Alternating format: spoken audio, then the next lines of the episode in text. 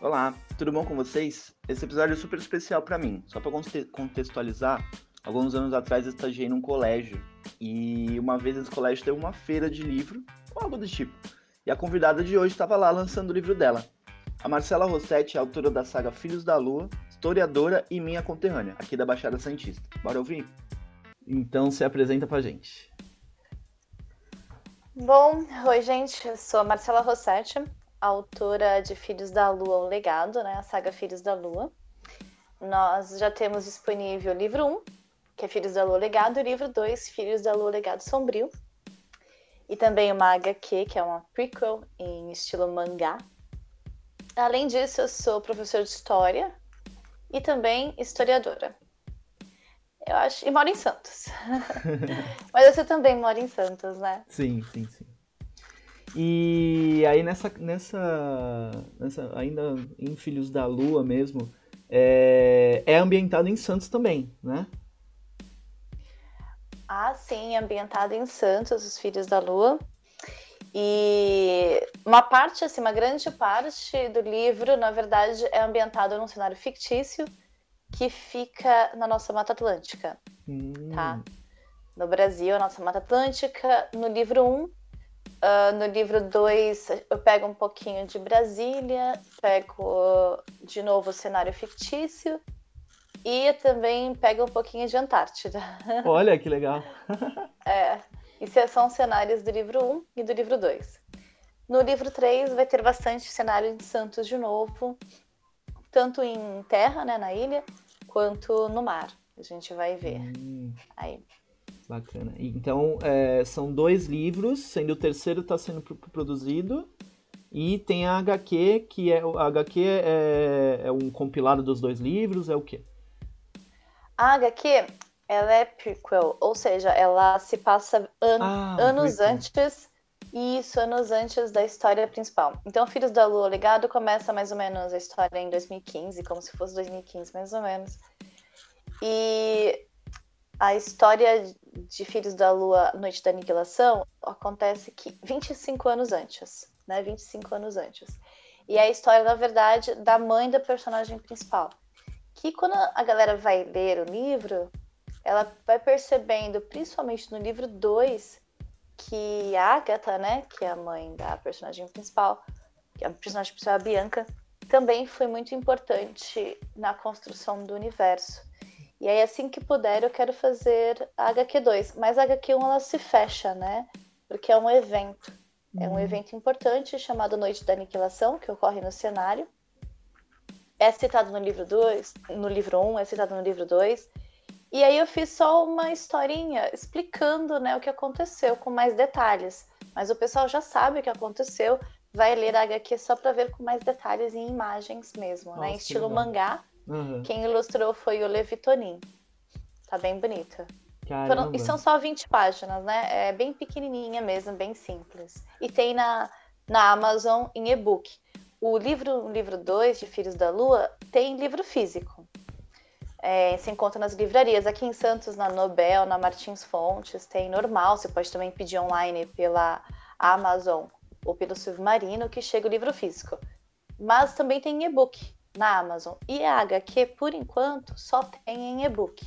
A gente vai esperar a pandemia acabar e, e o retorno dos eventos para fazer a HQ física. Assim, a pandemia deu uma, uma, uma complicada em praticamente tudo em relação a livro físico, né? É, e o mangá é uma coisa assim que é mais interessante quando tiver o retorno dos eventos, uhum. pra gente poder produzir em maior escala, porque aí a gente consegue deixar a HQ mais barata. Sim, sim, sim. E a ideia de fazer em HQ e não em, em, em livro comum, né, veio da onde? Um, então, na verdade, eu já tinha feito alguns contos é, eu tenho uma série de contos do universo de Filhos da Lua e era um conto. Era um conto, desde já estava pronto já, que eu ia lançar junto com o livro de contos esse ano. Ver se eu consigo lançar esse ano, porque eu tirei um conto e preciso construir outro para colocar no lugar. E aí teve um, um catarse do Levitonin, pra, que estava produzindo o seu livro, né, o Born Cartola, Born Cartola que é um mangá de mais de 300 páginas, maravilhoso, eu adorei. E um do, uma das premiações finais, se você contribuísse com valores maiores, né? Era ele produzir a, um mangá que você quisesse, até 20 páginas. Olha e eu olhei pro meu. É, então, eu olhei pro meu, pro meu roteiro, eu falei, acho que dá para fazer em 20 páginas. Porque era pequenininho, era um conto. Aí eu peguei e fui lá, nem pensei, fui lá, paguei o, o maior valor lá, que era o valor final de recompensa. E e a gente foi conversando. E aí ele fez para mim, fez de forma maravilhosa. Tá lindo, ilustrado. E mais pra frente eu quero fazer de novo. Quero. Ele tá um pouco sem tempo, porque agora tá criando mais HQs dele, né? Mangás dele. Mas eu já vi um ilustrador muito bom. Bem na pegada dele também, que eu quero que faça para mim. Aí eu não sei se vai ser uma continuação direta ou hum. uma outra história paralela, mas vai ser tudo dentro do universo de Filhos da Lua. Caramba, que bacana. É, depois, eu, eu, sempre, quando a gente grava o programa, a gente sempre cita algum, alguém, né? Os outros convidados. O pessoal que ouve já tá ligado. A gente sempre cita pessoas ou escritores, ou enfim. Aí depois você me manda o arroba desse moço aí que fez o Catarse. E talvez se você quiser falar desse rapaz novo aí que tem um estilo parecido também, aí a gente. Ele é de São Paulo, o Levi Tonin, né? E ele tem obras. É, as ilustrações dele são maravilhosos. Vai ser muito legal se puder entrevistá-lo também ele contar a trajetória dele uhum. para você. Seria bacana, seria bem bacana mesmo. É legal que o, o programa tá meio que se retroalimentando, né? Porque vem um convidado e o convidado já, já indica outra pessoa e tal. Sim, Quem te é indicou, verdade. inclusive, foi o Pedro Piload. Ah, o Pedro, é. sim. É. Eu fiz já duas, lives no Instagram sim. dele. Ele é muito legal. É engraçado que ele indicou alguém de Santos para você, que é de Santos, né? então, né? que você a, já me conhecia. Exatamente, a gente estava conversando e, e, aí, isso fora da, do programa, né? Fora da gravação, uhum. e ele uhum. indicando várias pessoas e tal. Eu falei, não, peraí, eu conheço essa pessoa. E aí a gente até falou um pouco de você no, no, no programa e tal. Eu falei, nossa, que bacana. E, Ele é muito legal. E é legal, tipo, como o mundo é pequeno, né? Como o mundo dá voltas, na verdade. Exato, exatamente. E eu gosto muito dele, ele é muito simpático, as lives com ele são muito divertidas, eu gosto bastante. Sim, sim, sim. E aí agora voltando pro pra saga Filhos da Lua, uhum. esse esse terceiro livro fecha o arco ou você planeja um negócio assim infinito, uma saga mesmo? Uma, Não, ele fecha o arco da Bianca, né? Porque assim, ah. Filhos da Lua é, ao mesmo tempo, fantasia urbana, ficção científica e um projetinho meio ousado, sabe? Hum. Que eu fiz e tá dando certo. Foi meu primeiro livro, tá dando certo. Eu tenho fãs muito dedicados. Fãs, assim, eu, hoje eu tava dando risada, né, da Ramona, que ela tem um IG também, literário, é, Leituras Infinitas. E eu falo que ela é minha marqueteira oficial. volta e meia nos stories dela, ela, ela é. Ela, é, ela tem o IG literário, tá sempre falando de várias obras. Depois que ela leu Filhos da Lua, ela tá sempre falando de Filhos da Lua. Ela coloca lá um stories, ela já fala: Já ouviram a palavra de hoje? Vocês já leram Filhos da Lua? é muito engraçada ela, sabe? Tipo, e assim, eu percebo que é um carinho muito grande pela obra, pelo universo. As pessoas elas se apaixonam tanto por Filhos da Lua que eles querem, tipo, devolver um pouco das emoções que eles sentiram lendo para mim, assim, né? Que fui, sou escritora, eles mal me conhecem, mas me tratam mó bem, com mó carinho. Eu tenho leitores que me mandam presentes aqui para minha casa, volta e meia, assim, tipo, não é só um ou dois, já passaram de quatro, tipo, até no quinto presente, entendeu? de verdade, é só para demonstrar o carinho. Então, e eles falam, poxa vida, já vai acabar Filhos do Alô no terceiro? Eu falo que tem que acabar no terceiro, pelo menos a saga da Bianca. Por que a saga da Bianca? Porque a saga da Bianca conta a história do universo de Filhos da Lua, né? Então ela vai, ela conta a história da Bianca, né, que é uma personagem que chegou em Santos, né, passa aqui na nossa cidade. E ela vai para a escola no primeiro dia e ela conhece alguns personagens misteriosos e é, esses mistérios, aos poucos, vão se abrindo para os leitores, assim como vão se abrindo para a personagem principal, a Bianca. Né? Então, esse é, o, é, esse é o primeiro livro. Esse é o livro 1. Um. Uhum. Né? Então você no livro 1 um vai conhecendo aos pouquinhos, tanto que o pessoal é normal, é, eu vejo isso muito na Amazon, a galera me dá muitas estrelas positivas, cinco estrelas, né, que é a maioria, uhum. favorito, uhum. etc, no Scooby. Só que muitos deles falam que no começo eles achavam que ia ser uma coisa meio água com açúcar e tal, porque na verdade foi proposital. Né? Eu ter colocado desse jeitinho, mas sabe, escola no início, só no início que tem o lado escolar, depois já já sai, né? Já vai para vai para outro cenário e tal. E aí, quando as coisas vão acontecendo, vai surpreendendo, sabe? Os, os, os leitores. E o universo ele vai se expandindo. Quando você chega no livro 2, o universo se, se aprofunda ainda mais, até com outros seres, a mitologia. E quando chega no livro 3, a mitologia se fecha. Então você entende o cenário e você entende a mitologia. E aí, fechando o universo, eu até posso fazer spin-offs, não tem problema. Mas eu preciso fechar o universo, que as pessoas precisam entender o que está acontecendo, o que é a saga Filhos da Lua de verdade. Você tá me entendendo, assim, a sim, ideia? Sim, sim, É, até porque a coisa não pode ser infinita, né? Embora dá vontade, às vezes, né? Que a nossa criação, ela pode ser... Pode abrir leque para muita coisa, né? Mas tem que acabar uma hora, né? É, tem que acabar. E eu falo pro pessoal, eles vão ter um livro de contos também, talvez outra HQ. Então, ó, às vezes eu posso trazer alguma coisa de Filhos da Lua sem problemas, mas eu preciso fechar porque eu quero fazer também um livro que é a expansão do universo.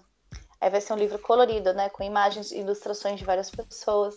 Hum. Também vai ter regras no final para RPG, para quem quiser jogar, porque tem algumas pessoas que falam que jogam o meu universo já, não me falem quem são mais, porque eu nem sei. As pessoas até vieram me pedir algumas coisas, alguns detalhes do universo para inserir no jogo.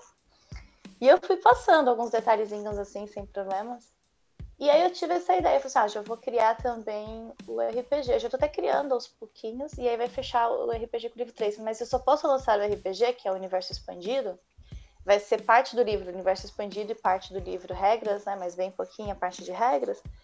É, se eu contar todos os segredos do universo no livro, que vai estar tá tudo no, no, no, universo expandido depois, né? Sim. Você precisa ler, você vai gostar. Você vai gostar não, bastante. Eu, eu... Se você gosta de livros no estilo Harry Potter, Jogos Vorazes, Instrumentos Mortais. Aham, uh -huh, não, eu sou Você vai curtir. Eu falo assim que é pra galera que gosta de daqueles livros que o cenário vai te o cenário também é um personagem, sabe? Sim. Você sim. vai descobrindo coisas e coisas. Que nem Harry Potter, que o cenário é personagem, você uhum. vai cada vez mais descobrindo mais sobre o mundo da magia, etc. Também é assim com Filhos da Lua. Cara, e você realmente tá indo pra. É um universo expandido dentro do universo expandido, né? Porque você tá transformando em RPG, virou HQ, é, tem. Aparentemente você tem ideia para spin-offs e spin-offs, né? Porque é, apresentando o universo aí, você não, não fala, ah, vai acabar, você deixa aí em aberto, né? Então, isso é muito sim. legal de ver, ver acontecer, assim, ainda mais, né, vou, vou puxar o saco, sim, da, da, da escrita local de Santos, que é a minha terra, né, então acho muito massa. E dá para fazer, sim, é, spin-offs, depois, ou até, se futuramente eu quiser fazer mais uma trilogia, porque os livros, na verdade, se passam em 2015, né? Hum. Então, por exemplo, se eu quiser fazer anos depois e jogar para 2020 e pouco, não tem uhum. problema.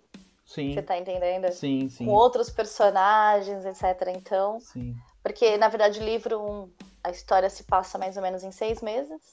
O livro 2, a história se passa em três dias. Nossa! É, então, na verdade, 2016, que já passou para 2016, que eu lembro que passou o Natal até. E aí, o livro 3 vai provavelmente se passar nisso em dois, três dias também. Entendi. Então, a história de Filhos da Luz se passa em um ano, né? Em 2015 para 2016. Uhum. Então, eu ainda posso fazer bastante aí. E aí você falou que né, você vai ter que contar todos os segredos do universo e tal, por, até porque você tem esse plano de lançar como um, um manual de RPG, né? É, isso é uma coisa minha. Eu gosto muito de ler um livro que uh, né, fechou ali o livro, vai, um ou, ou três, ou que seja, né, um livro fechado ou uma trilogia. É, mas eu gosto dessas pontas soltinhas, que aí você, você pode teorizar em cima, e rola todo aquele, aquele, aquela fanbase teorizando, falando, não, é assim, é assado, não sei o que, aí depois vem o autor e quebra o sonho de todo mundo. É, você não, uhum. você não, você não tem medo de perder essa, essa vibe assim que eu acho muito legal, muito legal mesmo. Tem isso, tem com Harry Potter, com, com tudo, né? Até hoje, assim. Então, eu não sei dizer porque eu acho que por enquanto essa preocupação não tá assim comigo, porque eu sei que os leitores vão me acompanhar, né? Em fantasia, pelo menos, né? Sim. Então, uh, eu tenho ideias de, terminando Filhos da Lua, eu vou começar uma saga de bruxas. Nossa. Né, e bruxos. Sim, vai se passar no Brasil também, tá? Grande parte da história vai se passar no Brasil. Caramba. Então eu acho que assim, eu saindo de Filhos da Lua, eles vão me acompanhar nessa nova saga também. Até porque vai ser uma saga, porque assim, Filhos da Lua uh, é livre, que nem Harry Potter, qualquer idade pode ler, né? Sim, sim. Não tem violência, a violência que tem é bem, bem simples, né? Tem mortes, mas não tem violência explícita, por exemplo, uhum. nem nada do tipo. É tipo Harry Potter mesmo no estilo da escrita. Sim. E a, o próximo, a próxima saga, eu já vou aumentar um pouquinho o nível. Acho que eu vou por 14 para cima, tá? Hum. Por quê? Porque os meus leitores também cresceram, né? Então eu posso acompanhar também o crescimento dos pode leitores. Crer. Isso é legal, isso é bem bacana. Que aí, uh, até o teu estilo de escrita pode ser que tenha evoluído junto isso. com... Né? Porque, na verdade, eu sou uma escritora violenta nas palavras. Meu editor teve que cortar várias cenas de. Uma escritora violenta violência. foi ótimo. Sou. Eu, ele fala, Marcela, não sei quem que foi me falou, se foi ele ou foi outra pessoa, falou, Marcela, você daria uma ótima escritora de terror. Acredito que você escreve algumas cenas. Só que eu não posso colocar isso em um livro livre. Sim. Só que num livro mais de 14 para cima, que aí você já pode você aí já é interessante, vai aumentar um pouquinho o nível, tipo assim, não violência explícita em si, mas um pouquinho deixar um, um tom um pouquinho mais dark, uhum. um pouquinho mais de apertar o coração, entendeu? É, até aí eu já você posso. bem disse, né? Os seus fãs também cresceram, então dá pra, dá pra abordar isso sem medo, porque o pessoal tá te acompanhando, né? Dá, dá sim. E quando for falar de livros livres, eu já tenho Filhos da Lua. É quando você vai falar de livros, é, a pessoa tem opção, né, para ler Marcela, a Marcela Rossetti. Quando você vai falar de livros já mais jovens, aí vou ter essa outra saga. Você tem da, de bruxas. Você tem planejado, além das sagas, tem planejado todo né, o panorama de como vou publicar, como vou fazer. Isso é muito legal, esse, esse planejamento todo, assim, não é todo mundo que faz isso. O pessoal escreve e deu. é, eu sou um pouco hiperativa mental, você vai perceber. E a minha mente, ela não para. E eu fico criando zilhões de coisas, zilhões de ideias. E, e às vezes eu tenho que me acalmar para poder focar. Só que assim, quando eu decido focar, eu decido focar. Então, Sim. agora estou focando no livro 3 e estou focando numa outra HQ. Essa HQ vai ser fora do meu público, né? Mas eu quero já começar a dar alguns passos no horror. Hum. Né? E é, o terror, né? Eu não sei muito a diferença entre horror e terror, pra te falar a verdade. Eu andei estudando, mas eu esqueci. Eu não sei dizer também. Mas, mas é mais ou menos, eu acho que é a mesma ideia. Não sei. Se as pessoas puderem depois me explicar, eu vou ficar feliz. Uhum. Mas é um terror, é um terror mais assim. Não gore, é um terror mais light, assim, digamos. Porque tem o gore, que você vê tripas e tudo mais. Não, é um terror não, não é tanto assim. É um pouquinho só, mas não é tanto. E aí já é pro público de mais 16, mas é uma HQ que eu tô fazendo com o Alexandre Bar, que é um ilustrador aqui de Santos. E a gente tá fazendo em alto contraste. Sabe quando a pintura na HQ é só preto e branco e não tem o cinza? Uau, irado, sei. Irado. Ela é só preta e branca, uhum. sem cinza, né? E a gente está acabando, ela vai ter por volta de 80, 80 páginas, essa HQ.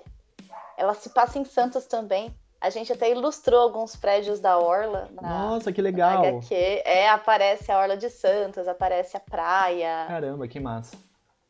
E, e esse, essa HQ, ela vai ser ela ela vai ser três, né? A gente combinou de nós, de nós escrevermos três HQs para fecharmos, em vez de fazer uma só com 200 páginas, a gente vai fazer três. E essa primeira, ela se chama é, Crônicas do Horror, o Devorador de Almas, né? Uau. Depois o segundo vai ser Crônicas do Horror, aí, aí é o Destruidor de Corpos, e o terceiro Eu esqueci o nome, o, o, o terceiro nome deles. Mas está anotado aqui em algum lugar quando eu criei. Não, mas bacana. E é, eu gosto de. A pessoa fala assim, ah, mas Santos por quê? Porque é mais fácil para mim, né? Sim. Eu tenho um ilustrador que ele pode ir ali e vai lá e ilustra o Santos e tal. É mais... Ele tá, mora em Santos. Se ele morasse em São Paulo, a gente ia fazer em São Paulo, porque facilitava para ele Sim. ilustrar. Mas nesse caso, eu prefiro que seja um, lugar, um ambiente que a gente possa controlar na ilustração. Não, eu acho muito frente, legal. A gente vai colocar outros lugares. Eu acho muito legal é, ter esse tipo de. Eu não sei qual é o nome disso, né? Quando o autor da, da própria cidade, né? Vai, você é de Santos, você ambienta a tua história em Santos. Nossa, eu acho muito uhum. legal, porque é, é, divertido de você ler, por exemplo, eu li, eu, eu, já falei desse livro algumas vezes aqui, eu sempre esqueço o nome do autor, sempre pesquiso e sempre esqueço de novo que é o Rio 2064. E ele ah, ambienta. Eu sei. Você conhece o, o, esse livro? Conheço, da minha editora, não é? Deixa eu ver. É da AVEC, não é? Dá uma olhada. Você tem ele aí? Não, físico aqui não, comigo não. É, qual é o nome? Rio? Rio 2064. E é, é muito essa vibe de você é, imaginar um cenário né, fantástico, só que ambientado numa, num lugar real. Isso é muito, muito bacana mesmo. Eu adoro. É, e assim, a galera gosta, né? Porque ela se identifica. Então, por exemplo, eu tenho, autor, eu, eu tenho leitores que vieram em Santos só para conhecer os locais é, por onde a personagem passou. Hum. E isso daí é muito legal, né? Porque para esse leitor que é apaixonado pela saga, Sim. ele pode conhecer os Sim. locais para onde o personagem Nossa, andou. Pela... Às vezes você é apaixonado por uma saga, só que é lá nos Estados Unidos, sei lá, lá na China, e é difícil para a pessoa ir. Nossa, deu um presente tanto para tua fanbase, isso é muito massa. E aí alguns falam que gostariam de vir. Tem, tem uma que deu, eu dei risada até, ela falou assim, olha, eu queria muito ir em Santos conhecer. Só que eu tenho um problema, eu moro no Acre, e pra mim é mais caro, ela falou. Caramba. Vir para Santos do que para Europa, ela me disse. Nossa. Você tava falando do. Então, eu, tava, eu achei aqui. Ah. Rapidinho, antes da gente continuar, é Rio Zona de Guerra. Eu confundi, não é esse? 2064. Ah. Que é da minha editora, porque eu achei que fosse um nome parecido, que é o Léo Lopes. Não, o Rio, o Rio 2064. Ele sumiu, esse autor. Infelizmente, ele sumiu. Eu lembro que ele tava com proposta de lançar um São Paulo 2064. E aí eu nunca mais vi ele. Nunca mais vi. É uma pena.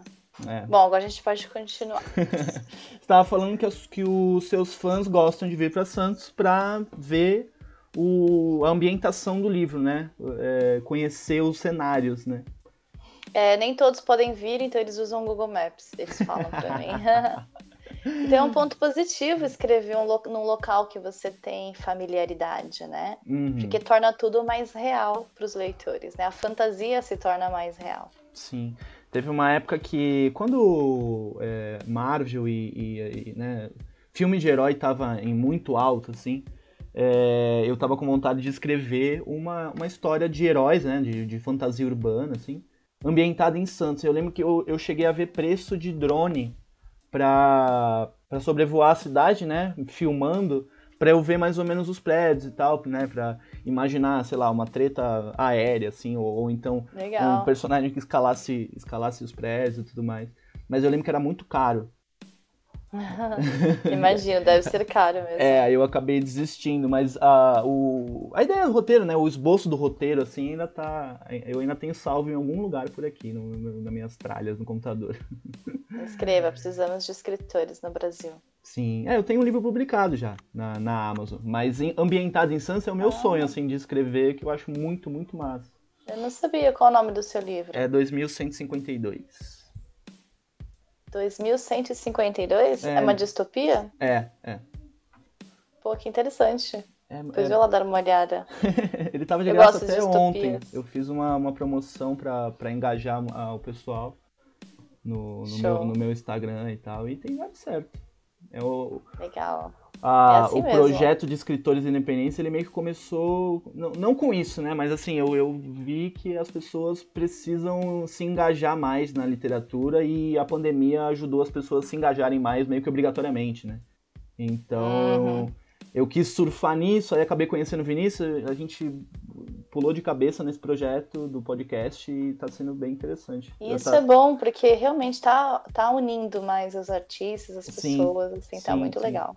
E aí é um jeito de, tipo, dar, né? Eu tô te dando aí uma hora, uma hora e meia para você falar o que você quiser. Como eu, como eu te falei antes da gente gravar, né? Tipo, se você quiser falar que o céu é azul, você pode. Eu acho esse espaço muito importante. Sim. Mas se você quiser, você pode fazer perguntas. Eu não sei muito do que você está acostumado, assim, o que você também gostaria de saber. É se fazendo a pergunta assim, eu já sim, eu vou sim. falar. Se você eu falou que tem que falar, eu falo falar. Eu quero que você fale agora da AVEC Editora. Como é que foi isso? Uh, é, é tradicional, não é tradicional? Como é que eles chegaram em você? Você que chegou neles? Me conta tudo. A AVEC, ela fez para mim tradicional, né? O Filhos da Lua. Ela é tradicional em si, a editora. Uhum. Agora, na pandemia, a gente tem feito algumas escolhas interessantes utilizando Catarse em pré-venda. Mas ela é hum. tradicional, sim. Porque com a, com a crise das, das livrarias, as sim. livrarias estão né, não pagando as editoras, não vale a pena fazer uma pré-venda numa livraria. Porque aí você vende centenas de livros e não tem retorno financeiro, né? não é interessante. Então a gente decidiu fazer no Catarse porque é mais seguro. Né? A gente tinha certeza que o Catarse iria pagar. Sim. Então... E até forma um vínculo com, com o teu, teu público, né? Sim, ainda um, tudo certo. Um vínculo inicial financiou. já com a pessoa, né? Sim, a gente, já, a gente já tinha uma base, né, que ia comprar. Uhum. A gente queria pegar aquela base mesmo para poder só produzir o livro e aí, em seguida, o livro continua vendendo, né? Ele fez mais do que aqueles que apoiaram, ele, ele fez o mínimo de edição que eles fazem. E aí, agora a gente está vendendo aí o livro, o livro 2. Acho que ele ainda está na primeira tiragem, porque a pandemia atrapalhou tudo, né? Mas o livro 1 um não está mais na primeira tiragem, né? Ele já mandou fazer rodar de novo. Olha, o livro 1. Um, pra, é porque já tinha acabado. É bem legal. E a AVEC é uma excelente editora, né? Não tenho o que reclamar da AVEC. Às vezes eu vejo alguns escritores comentando, né? De algumas editoras sobre atrasos, falta de pagamento, coisa do tipo. Isso não acontece na AVEC, né? Eles pagam direitinho, não tem atraso, eles explicam de onde tá, de onde está vindo as vendas, né? Quanto que está vendendo. Então você tem o relatório. Só que eu tenho o contrato híbrido, né? Eu tenho o contrato híbrido, significa que o e-book é meu, o livro físico é deles. Por que eu tenho contrato hum. híbrido? Porque, como você, eu lancei primeiro na Amazon. Né? Eu também fiz essa escolha, que é uma das escolhas mais inteligentes, né? Então, primeiro eu lancei na Amazon somente em e-book. Acho que você também só tem em e-book, certo? Sim, sim. Eu, eu desisti de lançar físico por conta da pandemia. Sim, e também porque depois, né, eu vou chegar nessa parte. E aí o que acontece? Quando eu terminei o livro, quando eu estava escrevendo Filhos da Lua Legado, eu levei um ano e quatro meses. Eu até que escrevi rápido porque eu não tinha pretensão nenhuma, só tinha pretensão de escrever. Uhum. E, é, e eu escrevi sem mostrar para ninguém o livro, sabe? Nossa. Eu escrevi só para mim, em um ninguém ano leu em todo ninguém esse leu. tempo? Nossa. Ninguém, sabe por quê? Porque eu me conheço e a gente tem que se conhecer, né? Porque se o livro não tivesse bom e a pessoa, tipo, torcesse o nariz pro livro, eu ia querer desistir. Ah, entendi. Eu ia entendi. achar que. Então eu só entreguei o livro para a primeira pessoa ler quando eu tinha certeza que estava muito bom. Hum, entende? Entendi. Aí foi minha mãe, né, que leu. é sempre, é depois... é sempre, é sempre mãe, é. ou pai, ou namorado, né?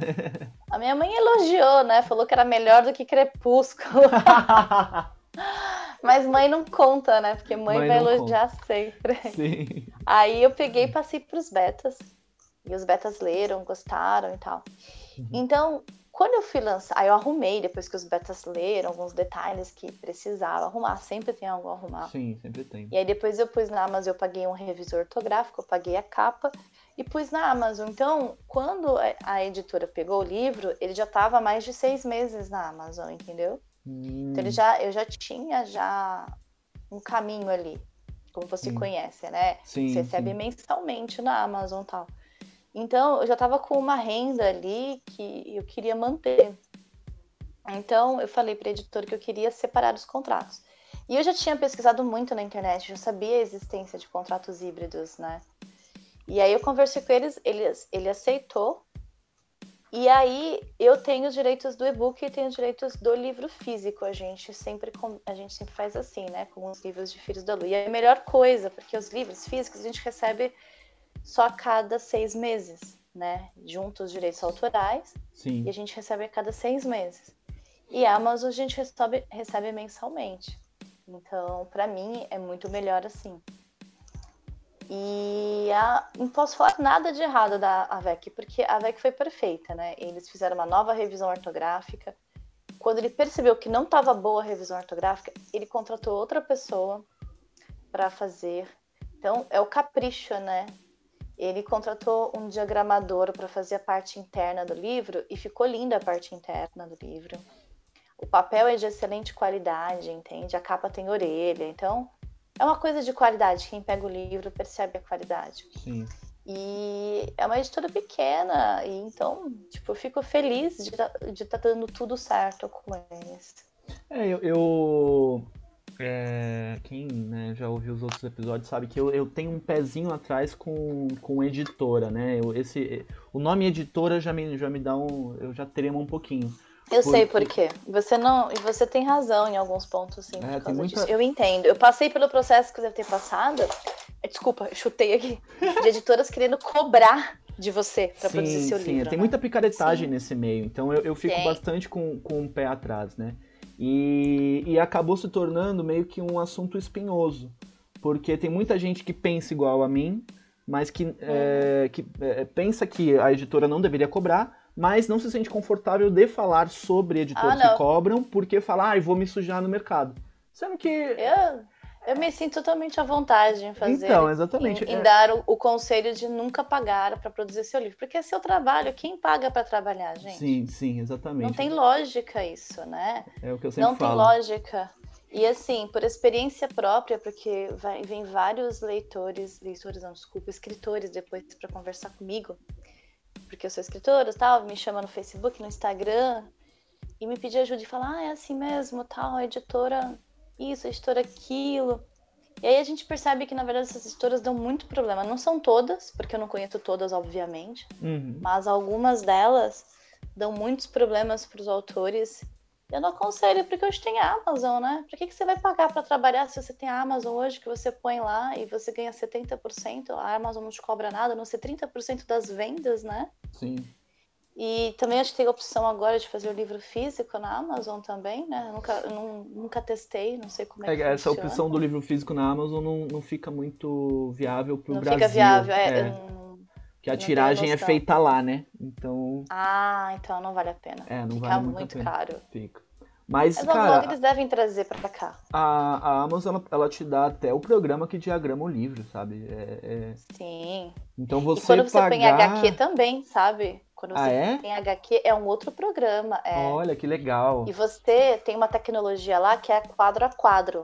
Então você marca o quadro e quando a pessoa está lendo, por exemplo, ir por tablet ou celular, porque o celular é pequeno, uhum.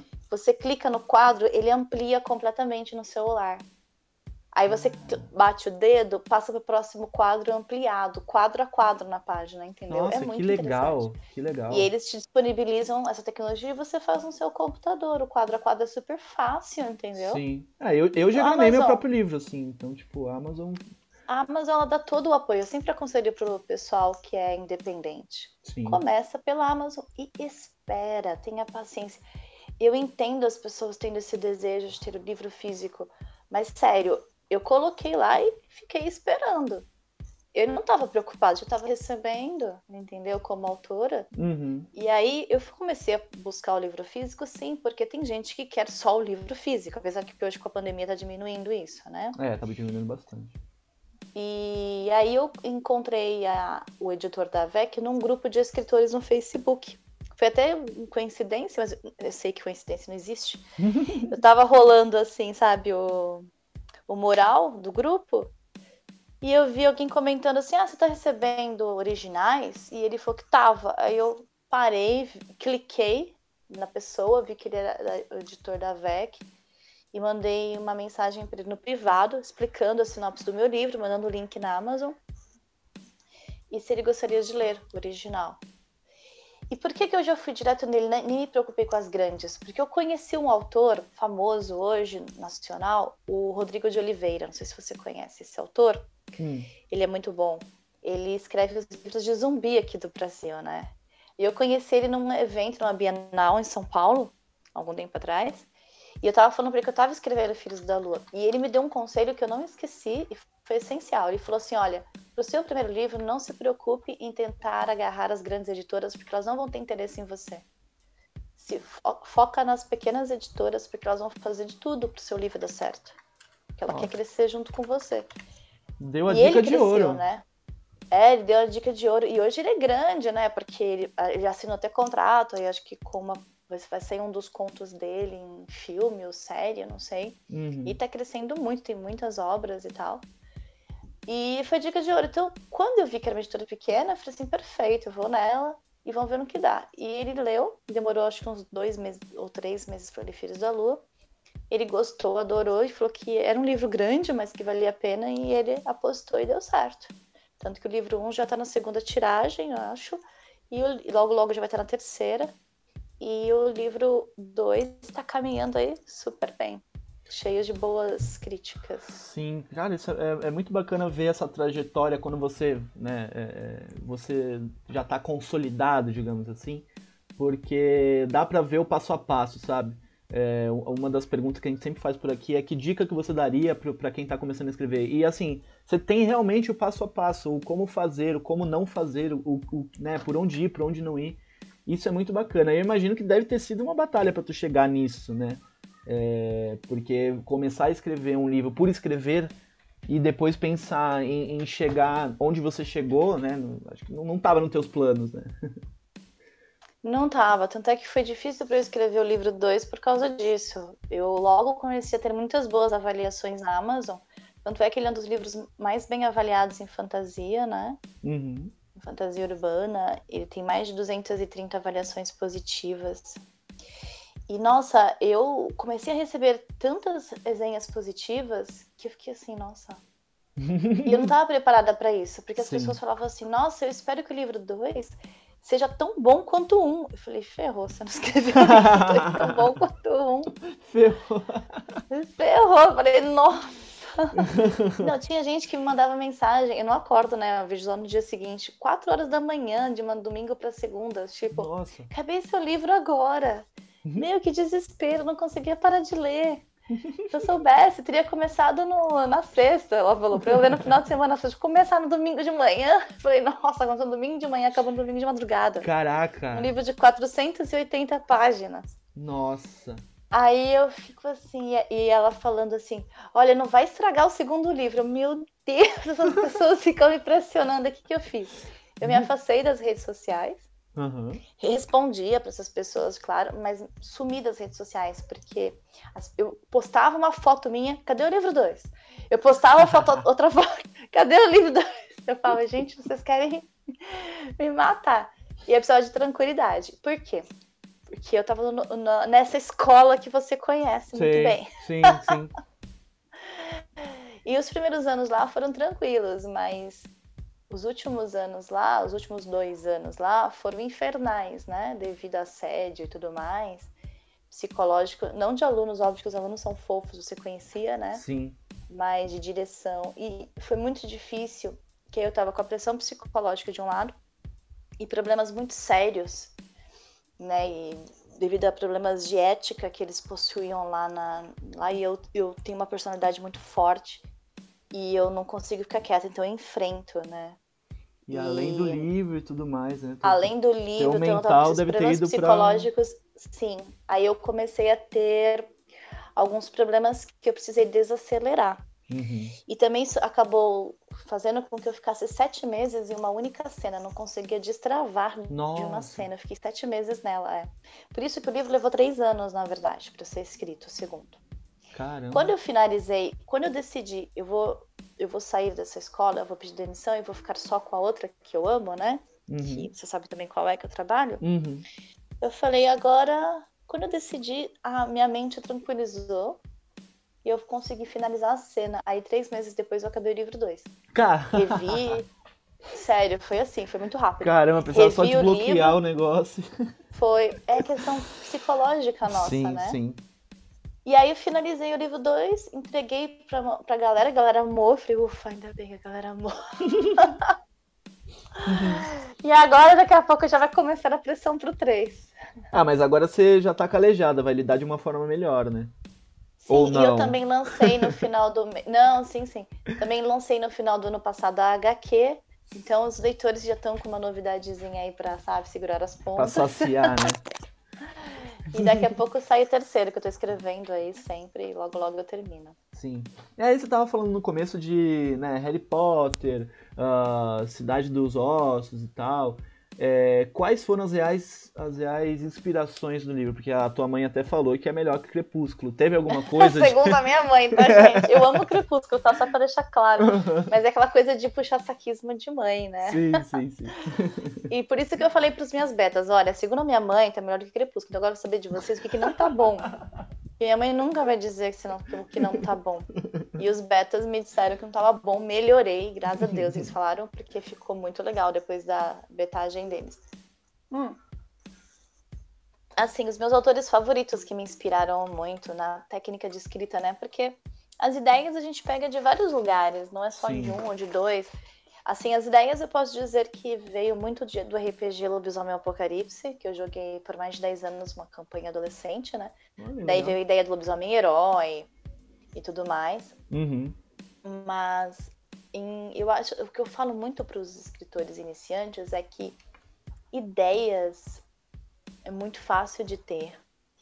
E não é o principal do seu livro. Você pode ter uma ideia super simples, que nem o, o Stephen King, né, que é uma das minhas inspirações em técnica.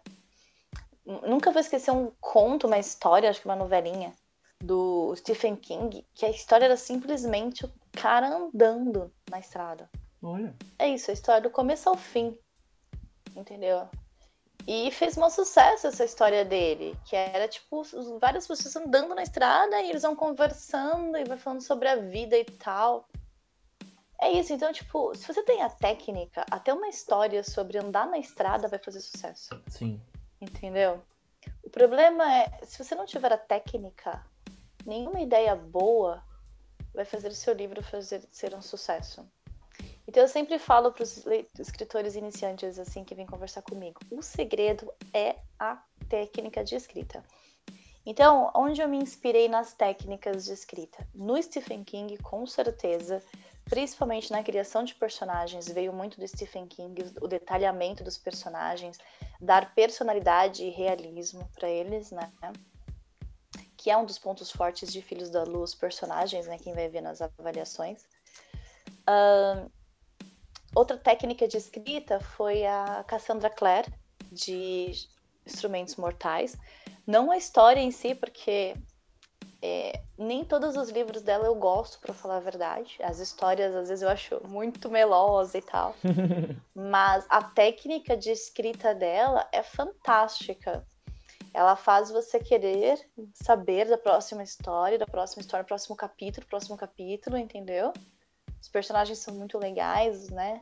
Então, grande parte da técnica também veio da, da Cassandra Clare e na época foram basicamente esses dois que eu estudei a técnica, além dos outros livros de técnicas de escrita que eu tenho aqui que eu estudei bastante. Hoje, outra escritora que me inspira muito é a Sarah Maas, com certeza.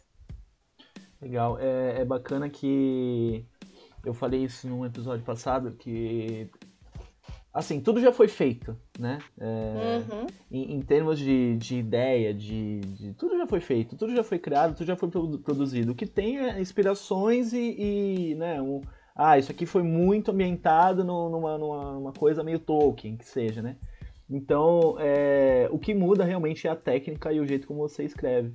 Então, é, exatamente. Você, você pega um clichê, que querendo ou não, né, a história de lobisomem se tornou um clichê e você consegue tirar ouro da coisa. E é, o que muda é o autor, a técnica do autor. Isso é muito importante, que às vezes as pessoas não entendem, né, que ah, eu tenho uma puta ideia, tá, mas você já escreveu ela, né, já conseguiu tirar da sua cabeça? Uhum.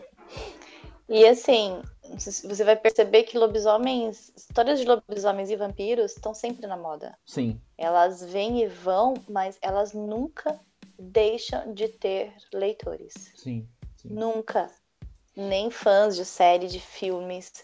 É, às vezes cansam de vampiro, vai pro lobisomem. Cansa de lobisomem, sei lá, vai pra fada um tempinho. Depois volta pra vampiro. Daqui a pouco tem lobisomem de novo. Aí, sei lá, eles mudam pra duende. Muito bom. Mas é sempre assim. Hum. E aí você tá meio que migrando agora de fantasia urbana pra, pra terror, né? Pra o terror, horror, né? É... Você consegue ver o, o, o, lobisomem, né? O que seja, lobisomem vampiro, voltando pra essa, pra essa raiz bem terror mesmo, bem... Porque hoje em dia é, meio que rolou uma, né, uma, sei lá, o jovem ele, ele trouxe o vampiro e o, e o lobisomem mais pra. deixou, sei lá, mais leve. Aham. Uhum. Mas uma fantasia urbana mesmo, né? É, a fantasia é, urbana é. Ela é mais leve, né? É, você consegue ver ainda espaço para vampiro e lobisomem numa parada bem terror, bem Sim, gore, né? inclusive né? mesmo misturando atualmente, assim, né? Que nem agora. Hum. Agora a gente tá na era dos, como você falou, na era dos super-heróis, principalmente uhum. com relação a Marvel, né? Mais Marvel do que DC, mas Sim.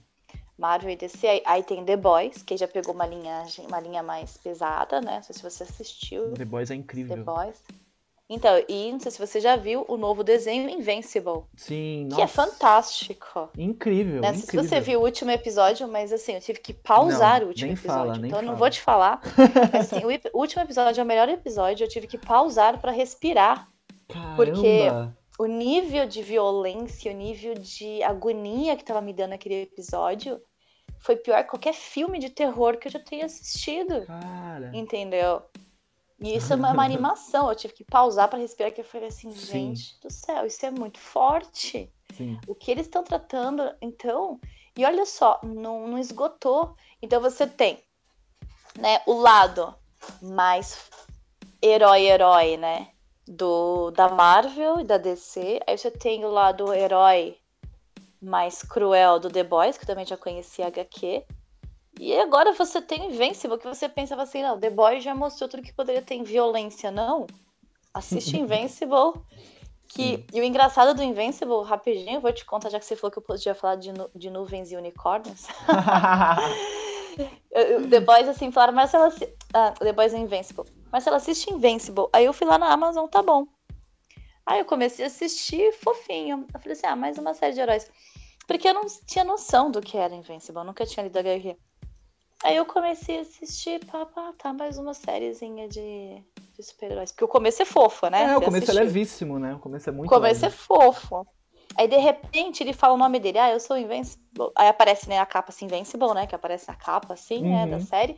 E aí apareceu o nome do escritor, do roteirista. Eu dei um pulo na, na cadeira. Porque eu reconheço roteirista de The Walking Dead. Eu amo The Walking Dead, né? Hum. Li as HQs maravilhosas. Quando eu dei um pulo, eu falei. Eu, eu, eu pausei e falei. Ferrou, porque essa não é uma série fofinha de desenho de super-heróis. então eu vou me preparar, porque vem sangue. Não deu outra. não deu outra. E assim, então tem espaço, né? Sim. Eu acho que para lobisomem de um estilo retornando assim às origens, uma coisa mais raiz de violência e horror, eu acho que tem sim. E daqui a pouco retorna, né? Tá sempre indo e vindo.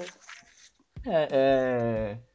eu acho que essa, essas reinvenções que eles fazem The Boys, para mim foi um, foi um ponto de virada assim. Eu nunca imaginei que eles conseguiriam pegar é herói, né? É, pegar essa, essa temática herói, esse gênero herói e botar uma.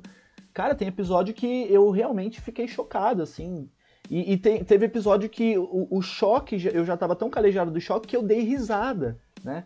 Então, é, The Boys conseguiu mostrar esse ponto de virada aí.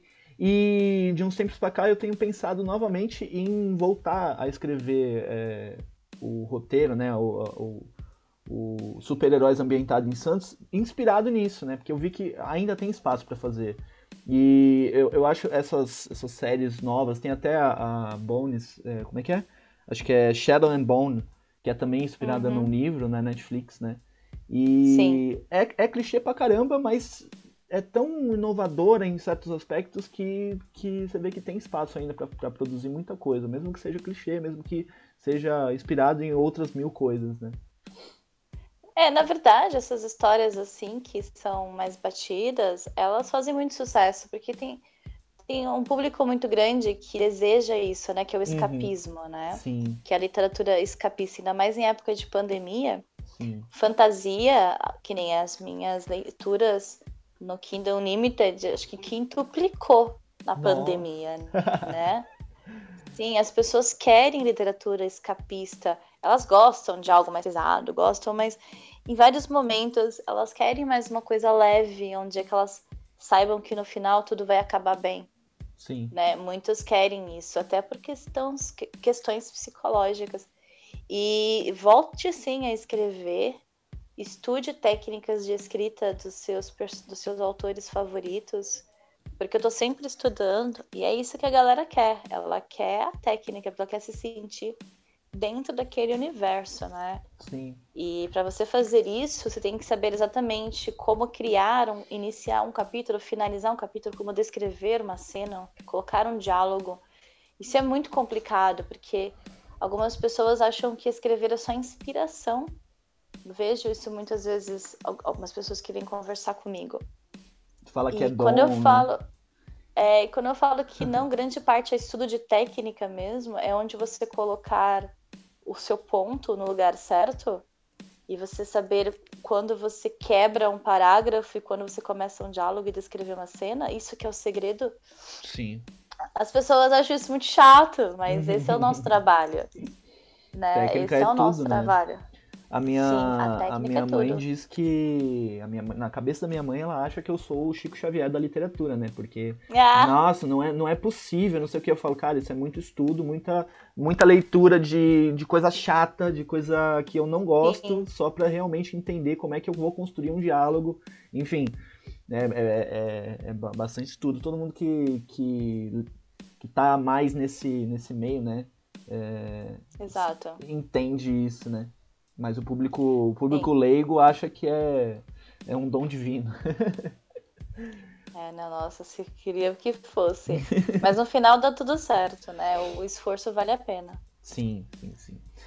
Mas é... eu não tô migrando assim pro terror, vou ficar agora só no terror. Não, o terror é, uma, é um paralelo. Eu sempre vou ficar na fantasia. Ah, o teu fantasia gênero é, é o fantasia, meu universo. Ah, meu gênero principal é fantasia. E depois vem a saga das bruxas, né? Entendi. Mas em paralelo eu vou correr com algumas HQs de terror. É porque eu vejo, eu vejo muito autor uh, fazendo essa migração de um, de um gênero para o outro, mas meio que fazendo uma mescla, sabe? É, uhum. Misturando, por exemplo, ficção científica com, com uma fantasia mais, mais é, high fantasy, né? É, alta uhum. fantasia e tal. E dá super certo. E às vezes você encontra um gênero novo. Nossa, hoje em dia tem tanto, tem tanto gênero, subgênero, né? É, tem um monte. Até em ficção científica, eu, eu amo ficção científica, eu escrevo ficção científica. Tem tanta coisa que eu não faço nem ideia do que seja, tipo biopunk, nanopunk, o que, que é isso, sabe? E, e é tudo da, dessas, dessas. É, então, essas derivações, assim, é bem legal, é bem, bem bacana. Então, talvez você, você mescle um terror com fantasia urbana aí e dê super certo. É, vamos ver. Vamos ver. Por enquanto, esses são os meus planos, né? Acabar Filhos da Lua 3 fechar a saga, fechar o universo expandido, continuar em paralelo a HQ das Crônicas do Horror, que vão ser lançadas, uhum. né?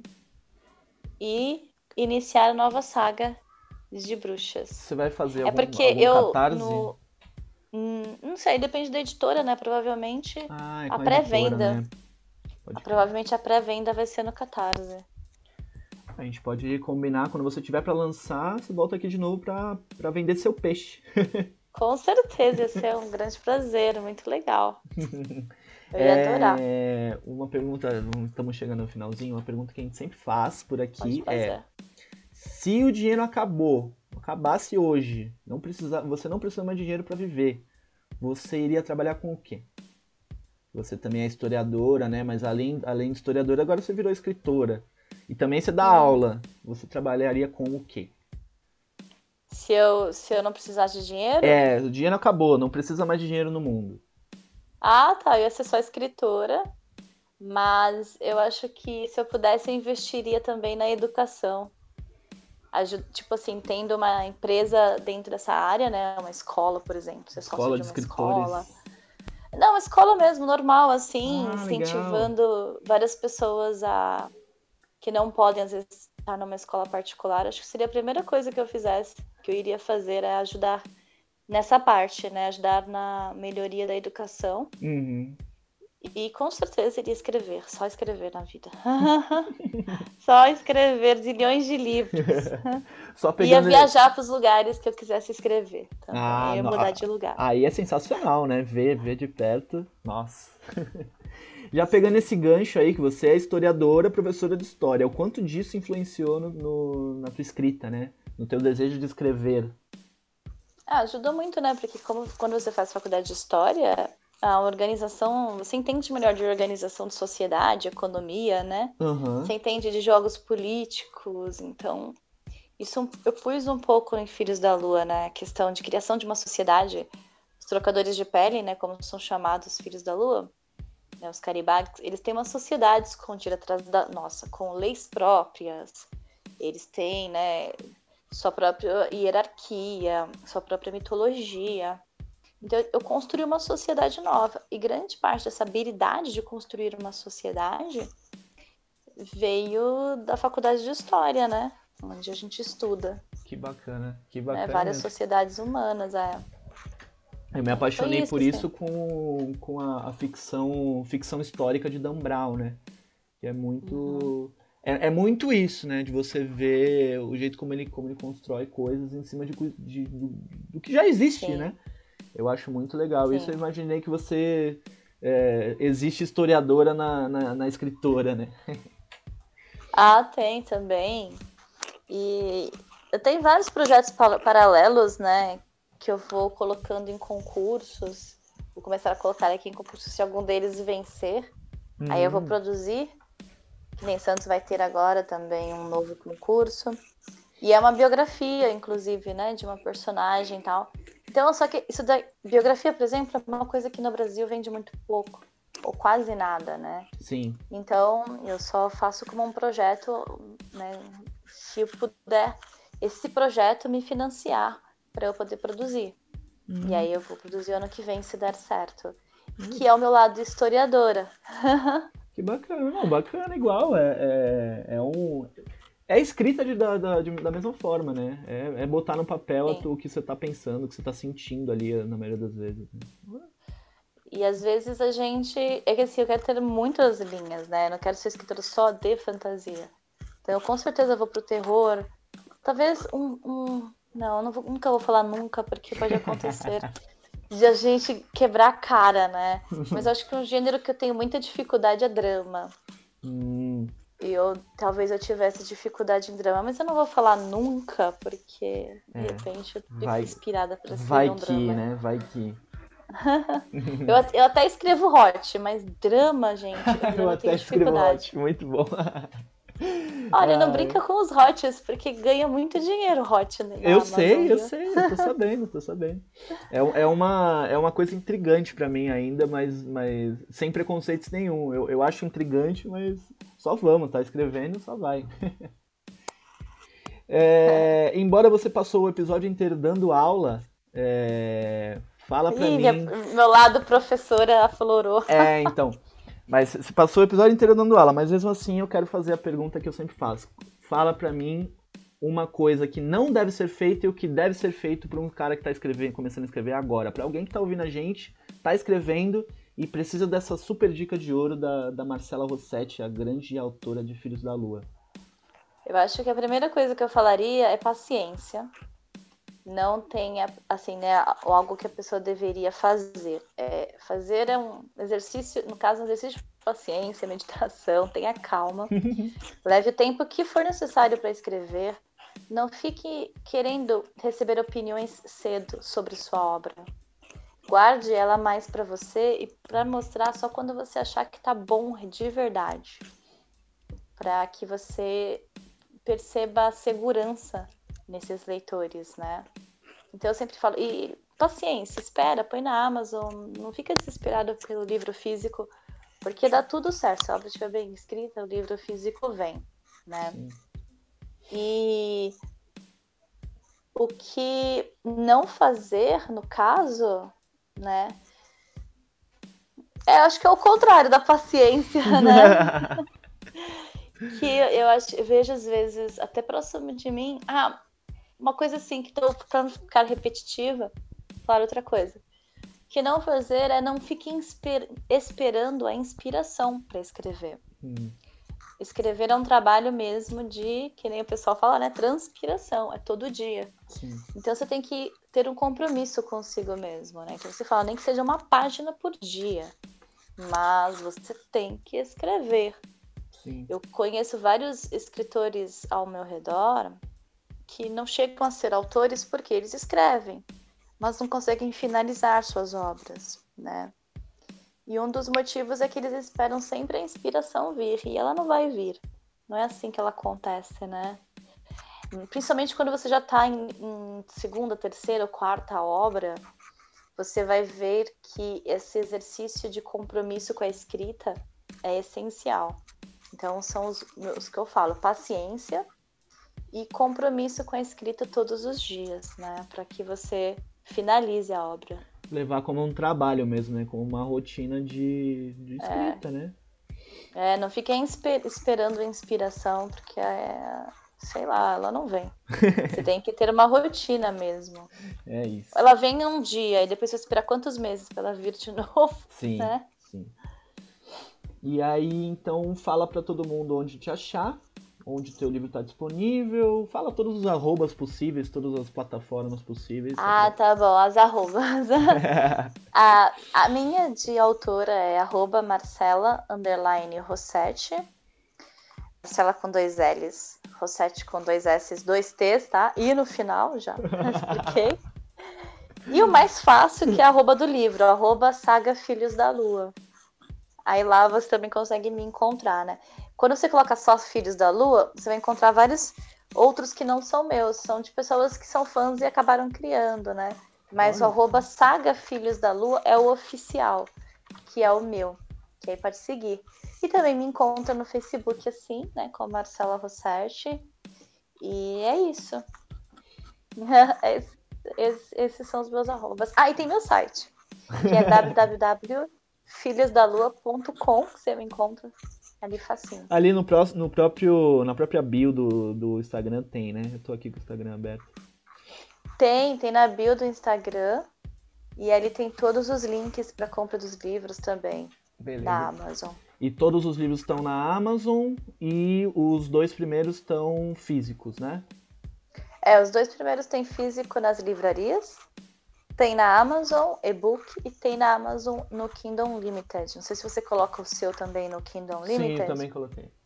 Vale muito a pena, é muito legal. Uhum. E só o que tem só em e-book é HQ por enquanto. É, que aí você explicou por causa do lançamento na pandemia. Acaba a pandemia, é. inclusive.